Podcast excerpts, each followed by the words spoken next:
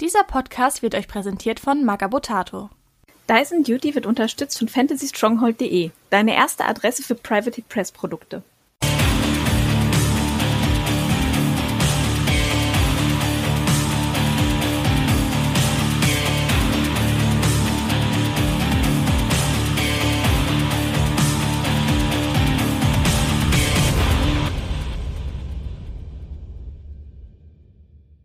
Herzlich willkommen zu einer neuen Ausgabe des Dice and Duty Podcast. Ich bin wie immer euer Host Kenny Trash und heute habe ich euch als Co-Host mitgebracht die Kitty Kane. Hallo. Ja, wir werden jetzt mal den neuen Hintergrund besprechen, den es jetzt in der War Machine App gibt mit einem Abo, beziehungsweise die ersten drei Kapitel der ja, MK4, also der neuen Edition von War Machine einleitenden Geschichte sogar gratis. Das wird eine laufende Reihe, die werden wir auch auf unserem Patreon ansonsten veröffentlichen. Die erste Folge dachten wir uns veröffentlichen wir hier einfach mal als normale Dyson Duty Podcast Episode, denn es geht ja hier um War Machine und das ist ja nun mal unser War Machine Podcast. Wir dachten uns, wir könnten da mal wieder Contents machen, weil da haben wir eigentlich im Moment wieder ziemlich Bock drauf und da wird demnächst auch wieder mehr kommen. Die Kitty kennt ihr vielleicht schon aus unserem Einsprecher von vor den Folgen. Die wird uns jetzt demnächst auch allgemein im Team mehr verstärken. Hinter den Kulissen war sie auch schon davor am Start, hat geholfen bei der Turniervorbereitung oder sowas oder auch auf der Redcon jetzt zum Beispiel. Da war sie auch als Walking Act unterwegs, hat auch öfter da mal Kuchen gebacken, uns einladen, ausladen und so weiter geholfen. Jetzt wird sie aber auch zusehends hier am Mikrofon oder vielleicht auch gegebenenfalls demnächst vor der Kamera dabei sein und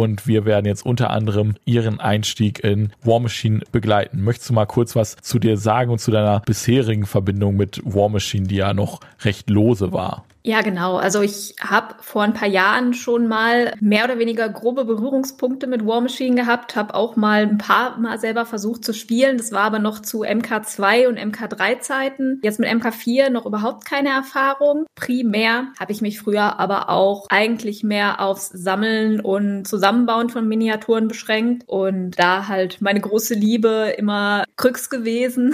so ziemlich alles von Krüx gekauft, was rausgekommen ist, auch Sachen aus Amerika Amerika importiert. Und ja, wie gesagt, aber noch zu MK3-Zeiten. Und jetzt, was MK4 angeht, schaue ich dann einfach mal, was so sich Neues ergeben hat und lass das jetzt mal auf mich zukommen. Ja, genau. Deshalb habe ich mir auch dich ausgewählt, jetzt um diese Geschichten oder diese Geschichte jetzt auch im Speziellen zu besprechen, weil das ist die Dark Rising Geschichte und die soll im Prinzip so die einführende Story in die neue Edition sein und in die neue Zeitlinie. Die spielt ja mal wieder so ungefähr, ich glaube, ich habe gelesen, jetzt die aktuellen Geschehnisse so ungefähr zehn Jahre nach dem Ende der letzten Story Arc um die Infernals, also seit der Inversion und dem Besiegen der Infernals sind jetzt wohl so knapp zehn Jahre vergangen in der Spielwelt. Und hier setzt die Story jetzt eben an und erzählt, wie es da weitergeht. Und ja, deswegen wollte ich eigentlich mal einen mehr oder minder unbedarften Blick auf diese Story haben weil ich eben wissen wollte, ob die ihren Zweck erfüllen kann. Also sprich, neue Leute in die Eisernen Königreiche, die Welt von War Machine einzuführen und eben zu fesseln.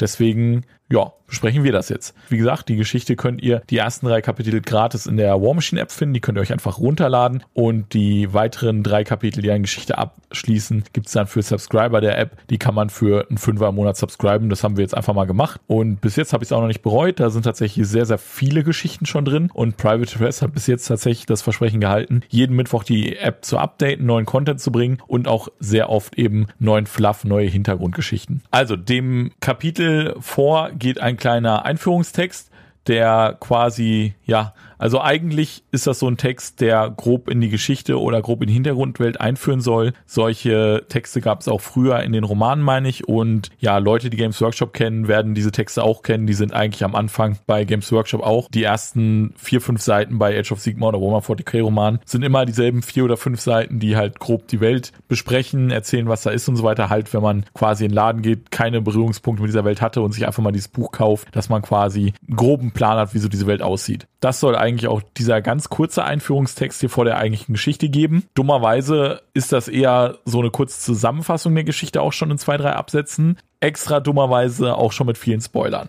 Also das Blöde ist, wenn man diesen Einführungstext liest, weiß man eigentlich schon genau, was in der Geschichte passiert und was vor allem der Twist im ersten Kapitel ist. Und das ist schon eigentlich mein erster Kritikpunkt.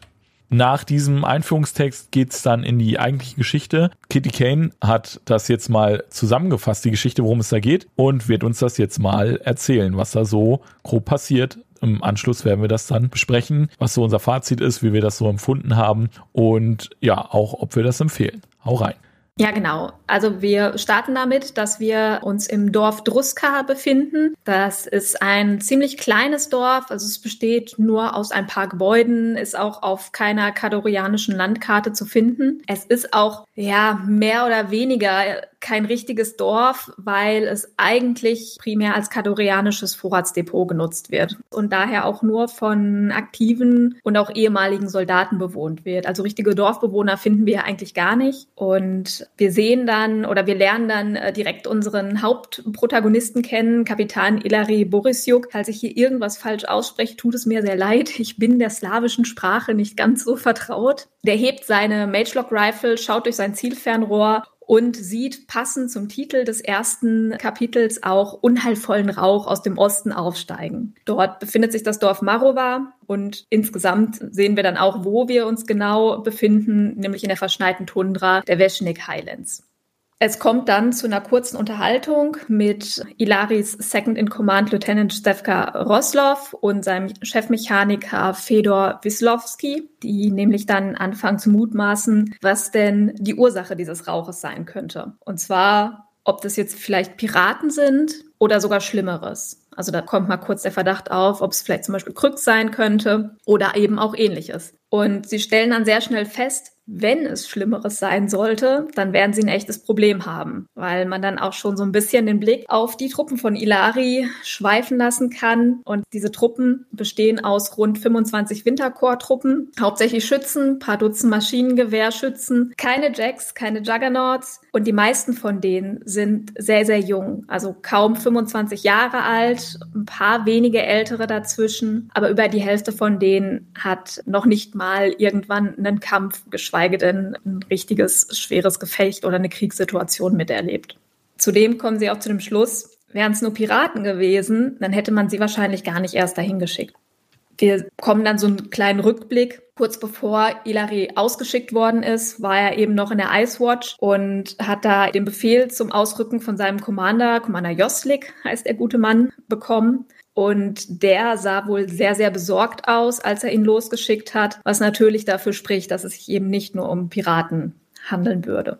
Ja, das Ganze, nachdem sie diese Diskussion abgeschlossen haben und erstmal zu keinem Ergebnis gekommen sind, ufert dann eben darin, dass Ilari an Roslov das Kommando zum Sammeln und Ausrücken weitergibt. Und Ilari wird dann eben zuvor noch von Sergeant Petrovic, den wir eben auch kennen, der ist offensichtlich in diesem Dorf ansässig und für die Ausrüstung zuständig oder für das Vorratsdepot zuständig. Äh, und Sergeant Petrovic bittet dann Ilari mit ihm zu kommen, führt ihn dann zu einer großen Halle und geht mit ihm dann da rein. Und in der Halle stellen wir dann fest, dass sich dort tatsächlich zwei kleine Jacks befinden. Zwei kleine Jacks der sogenannten Direwolf Class. Wir haben hier einen Fernkampf-Jack und einen Nahkampf-Jack, würde ich es mal so sagen, die da eben festgekettet sind, dann hochgefahren werden von dem Mechaniker. Und der Ilari oder Ilari soll sich jetzt eben mit ihnen verbinden, braucht da ein Weilchen für, was auch so ein bisschen Ungeduld führt, weil die Jacks schon ja doch ein bisschen nervös werden, sage ich es jetzt mal. Aber letztendlich klappt das Ganze doch dann ganz gut. Er verbindet sich mit ihnen und dann marschiert er mit ihnen zusammen raus. Das ist aber nicht das Einzige, was er bekommt. Es gibt noch eine weitere Überraschung für ihn und zu Ilaris Erleichterung ist es kein dritter Jack, sondern Sergeant Klenka Nastovic in ihrem Man-O-War-Anzug. Die kommt dann da rauchend und dampfend angestampft und ja, ist eine ganz besondere Person. Da werden wir vielleicht später dann auch noch mal kurz drüber reden. Sie sind dann also fertig und abmarschbereit und laufen dann los in Richtung Küste. Und je näher sie kommen, desto mehr zerfällt auch leider die Marschformation, bis Ilari dann halt sagt, ah, so geht das nicht weiter und Roslov mehr oder weniger freundlich darauf hinweist, dass sie ihren Sauhaufen Soldaten da mal zur Disziplin rufen soll und das klappt dann aber auch ganz gut.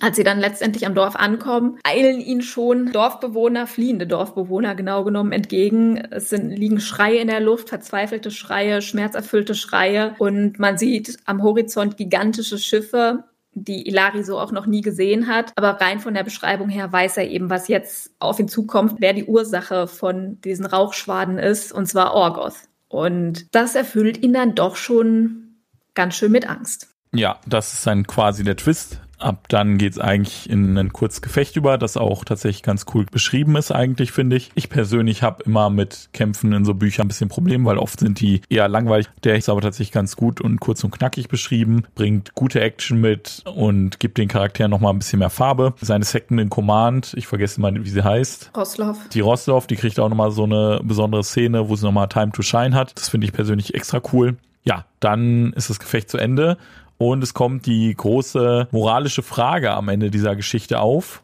Ja, fliehen und die anderen warnen, dass da jetzt nicht nur so zwei, drei fiese Piraten da sind, sondern eine ganze Armee von unfassbar bösen Orgoth, die da jetzt gerade zum Seelenernten eingefallen sind oder aber kämpfen und die Dorfbewohner retten.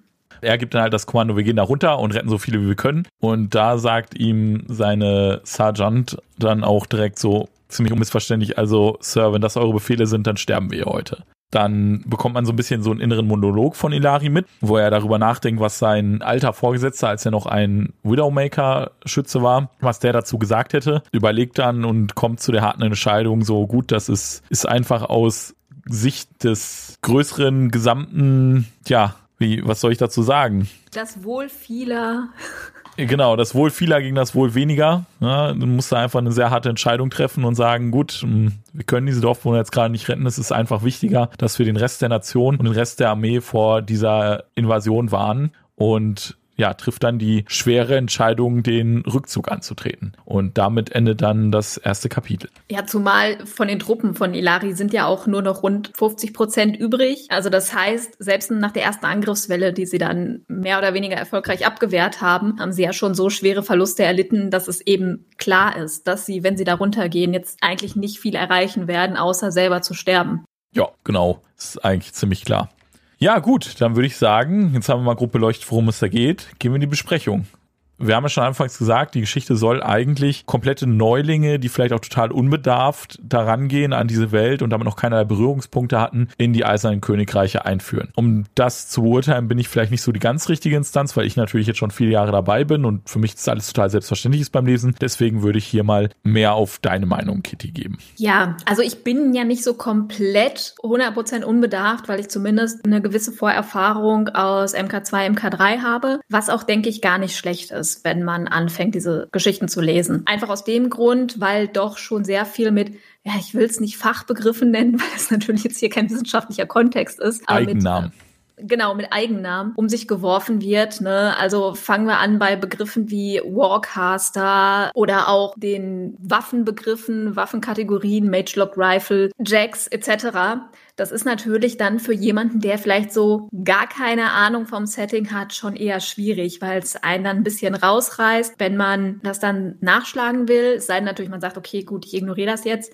Wobei ich da auch so ein bisschen zurückrudern muss wieder. Einiges lässt sich schon aus dem Kontext herleiten. Also gerade die Jacks zum Beispiel werden in der Geschichte dann auch erklärt. Also das erste Mal, als sie erwähnt werden, ist das ja noch relativ am Anfang. Danach kommt er ja aber in diese Halle. Da stehen die beiden Jacks rum. Hammer und Nail, wie sie dann heißen, hinterher.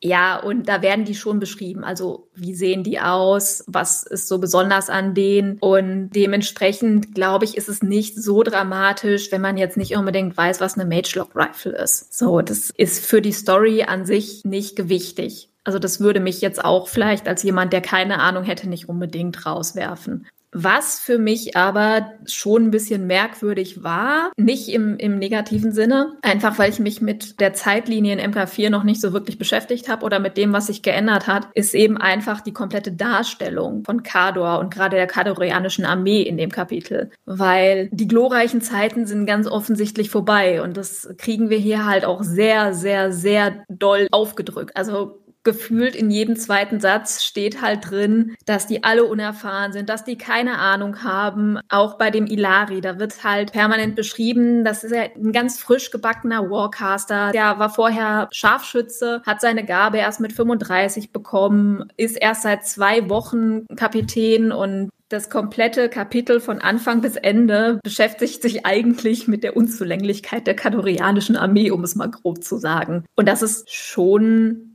anders.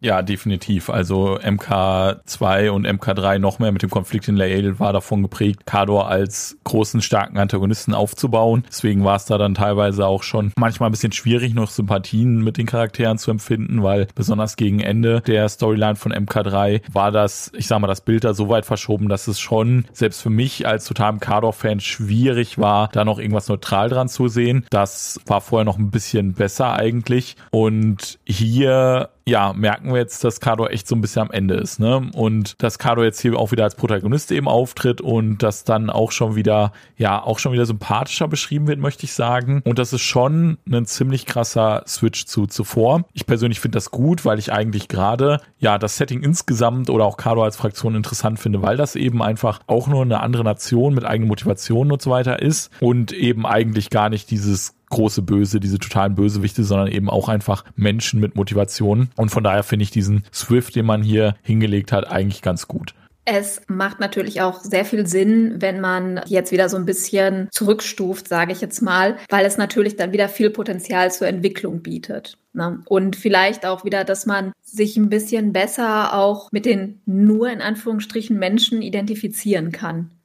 Ich denke auch, auf jeden Fall, ja. Ansonsten würde ich mal sagen, was ich von der Story halte. Also ich fand die Story auf jeden Fall sehr gut geschrieben die, das sollte ich vielleicht auch mal erwähnen, ist von Aaron Rudel geschrieben. Ist vielleicht auch so mein Lieblingsautor, wenn es um Private Press Romane geht oder um Private Press Geschichten. Der war auch mal eine Zeit lang von deren hauseigenen Magazin, als es da noch gab, vom No Quarter Magazin der Chefredakteur. Und der hat schon ziemlich viele Romane und Geschichten für die geschrieben, in der Regel auch auf Auftrag. Und die meisten davon finde ich richtig gut. Ein paar gibt's auch als Hörbuch, die höre ich richtig gerne. Ich finde, er hat es einfach sehr gut drauf, Charakteren Farbe zu verleihen, indem er auch immer wieder so innere Monologe gibt und indem er auch die Welt finde ich, sehr lebendig und interessant beschreibt, weil er oft auch einfach Dinge mit einbringt, die eigentlich für die Handlung überhaupt nicht wichtig sind, aber die eben der Welt Farbe geben und auch den Charakteren Farbe geben, wie zum Beispiel, dass ja Ilari darüber redet, dass er in diesem Dorf mal als Kind noch mit seiner Mutter Fisch einkaufen war und so weiter. Das sind alles so Informationen, die sind eigentlich total uninteressant und bringen die Story nicht weiter, aber sie verleihen eben dieser Welt Farbe und helfen, dass man sich besser vorstellen kann. Und was er auch sehr drauf hat, finde ich, ist zum einen die Charakterentwicklung und zum anderen eben immer so moralische Dilemma, so schwierige moralische Entscheidungen, die die Charaktere treffen müssen. Und damit schließt auch das erste Kapitel wieder ab und zeigt ganz groß die Stärken dieses Autors auf. Von daher finde ich die Geschichte eigentlich grundsätzlich gut. Erstmal. Ja, gerade beim Elari sehen wir ja auch seinen Struggle, den er wirklich die ganze Zeit hat. Also seine militärische Erfahrung liegt ja eben darin, dass er lange Scharfschütze war. Das Vorgehen als Scharfschütze ist natürlich ein vollkommen anderes und auch die Ausbildung als Scharfschütze als das, was er jetzt als Warcaster machen soll oder was von ihm verlangt wird zu machen. Er ist komplett unerfahren, was das Kommandieren von Truppen angeht. Er ist komplett unerfahren, was offenen Kampf angeht und auch eben überhaupt Jacks zu steuern, weil Kador ja mittlerweile so schlecht dran ist, dass die ja noch nicht mal mehr richtige Jacks zum Trainieren haben, sondern nur so kleine Trainingseinheiten. Das wird halt wirklich wunderschön beschrieben, wie er die ganze Zeit einfach mit dieser Situation auch selber so ein bisschen überfordert ist. Wie er dann teilweise versucht, das zu überspielen, indem er zum Beispiel harsch reagiert und ihm das dann aber hinterher vielleicht sogar so ein bisschen leid tut und er sich wieder fragt, war das jetzt zu viel? Hätte ich so nicht reagieren sollen? Und man da wirklich sehr nah einfach an seiner Gefühlswelt und an seinem Innenleben dran ist. Ja, definitiv, das sehe ich auch so. Also von daher, das sind die Sachen, die ich ganz stark an der Geschichte finde. Unter anderem werden ja auch direkt wieder starke Frauen implementiert. Das möchte ich auch mal allgemein auch Private Quest zugutehalten. Das haben die eigentlich, finde ich, schon immer ganz gut gemacht, dass auch starke Frauen ihre Time to Shine bekommen. Vor allen Dingen gleich zwei sogar. Also ja. sowohl die Stefka Roslov, also die Second in Command, mit ihrem Schwert, was ja als sehr untypisch beschrieben wird, aber was sie trotzdem trägt, weil sie so unfassbar gut damit ist, dass man da sehr viel Respekt vorhaben muss, dass sie dieses trägt. Und dann auch bei der Klenka Nastovic. Also die mag zwar ein bisschen, naja, eigen sein, sage ich jetzt mal. um es nett zu formulieren. Aber nichtsdestotrotz ist sie eben eine unfassbar motivierte, starke Frau mit ihrem Manowar-Anzug und ihren beiden Hailstorm-Cannons namens Misha und Koschka, die wirklich hungrig sind und aus auf Kampf sind und dementsprechend auch direkt so ein Bild von einer sehr, sehr starken Frau vermitteln und vielleicht auch so ein bisschen so ein Lichtblick in diesem, naja, Sauhaufen an jungen, unerfahrenen Soldaten ist.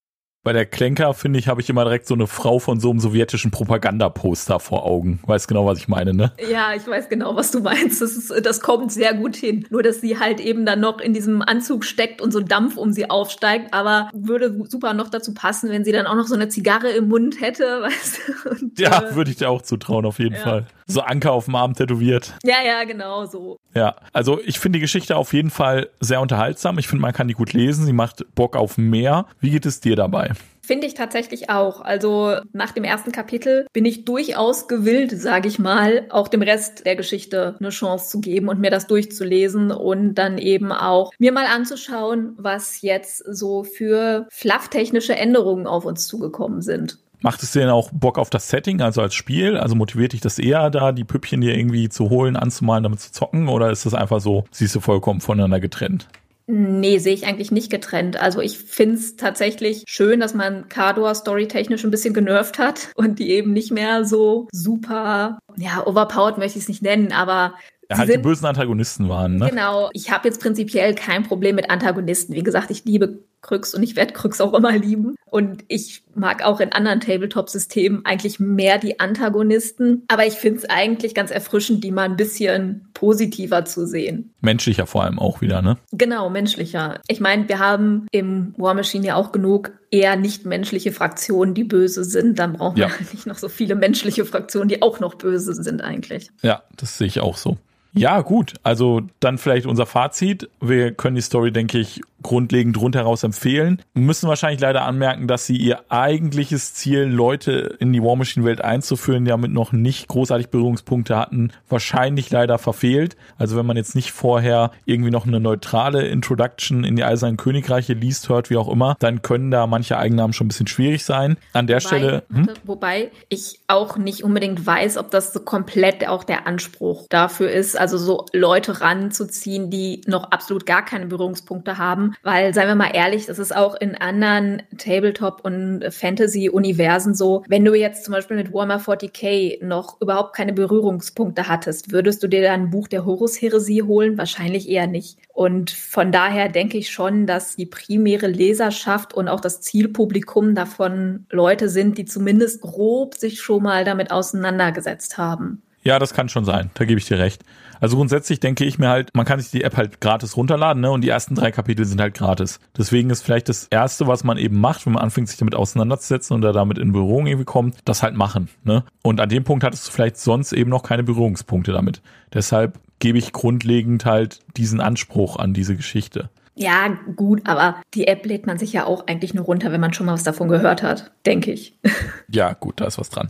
An der Stelle möchte ich aber trotzdem nochmal von Ulysses auf YouTube aufzufinden, die Einführung in ihr Eisern Königreich empfehlen. Das ist ein sehr gutes Video, das Ulysses damals gemacht hat, als sie das War Machine Tabletop noch im deutschsprachigen Raum vertrieben haben. Und da, ja, geben sie genau das, eine Einführung in die Eisernen Königreiche, einen kurzen Überblick über die Geschichte, worum es da geht und so weiter. Also wenn ihr das jetzt hört und das irgendwie spannend fandet, dann guckt euch das Video doch mal an, dann habt ihr einen grundlegenden Überblick. Und nachdem ihr das Video angesehen habt, das geht, glaube ich, so nicht mal zehn Minuten. Das ist tatsächlich ganz gut zusammengefasst. Danach könnt ihr auf jeden Fall diese Geschichte lesen und habt von den grundlegenden Sachen dann schon mal soweit Ahnung, dass ihr die direkt versteht.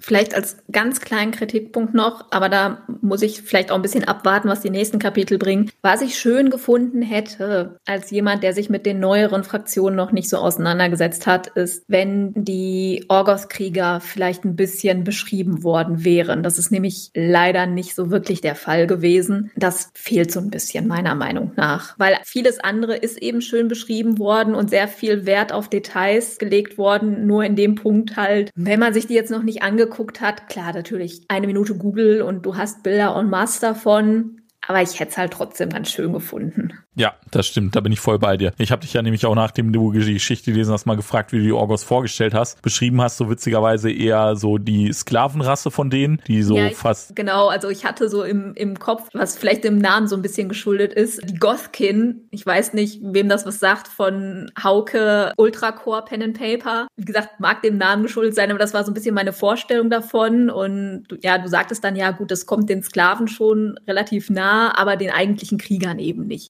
Ja, genau. Das sind ja eher so 2,50 Meter große Halbriesen, möchte man fast sagen, die aber ansonsten recht menschlich aussehen tatsächlich. Ja, und so, äh, leicht, so leicht orkeskes Aussehen würde ich dem zum Teil zumindest schon attestieren, so von, zumindest so von den Zähnchen her. ja, ja, auf jeden Fall, auch von der Rüstung her und so, ne? Klar, das ist halt so schwer barbarisch, ne? Ja. Ja, aber das kommt halt in der Geschichte gar nicht raus, definitiv. Da muss ich zustimmen, das ist auf jeden Fall ein Kritikpunkt noch. Ja, eben, weil man erfährt halt nur, dass der Ilare da durch sein Zielfernrohr guckt, einen sieht, einem in den Kopf schießt, der explodiert und er denkt sich so, ach ja, das kann man doch töten. Aber warum der jetzt so Panik vor denen hat, abseits natürlich von den Geschichten, dass die ultra böse sind und Seelen ernten und so Zeug, aber natürlich eben von der Optik her nicht. Und man würde ja schon denken, ja, die sehen vielleicht dann auch entsprechend aus meine, klar, natürlich zweieinhalb Meter großer Mensch ist sicherlich auch, gerade wenn er so eine Barbarenrüstung trägt, ziemlich bedrohlich, aber nicht übernatürlich bedrohlich. Und ich hätte eben eher sowas Übernatürliches oder Monströses mehr erwartet. Ja, ja gut, dann würde ich sagen, wir hoffen, wir konnten euch unterhalten. Schaut mal auf unserem Patreon vorbei, da werden wir dann auch die weiteren Kapitel dieser Geschichte und dann auch natürlich anderer Geschichten, die veröffentlicht werden, besprechen. Und ja, ansonsten kann ich nur sagen, bis zum nächsten Mal. Bleibt uns gewogen. Ciao. Ciao.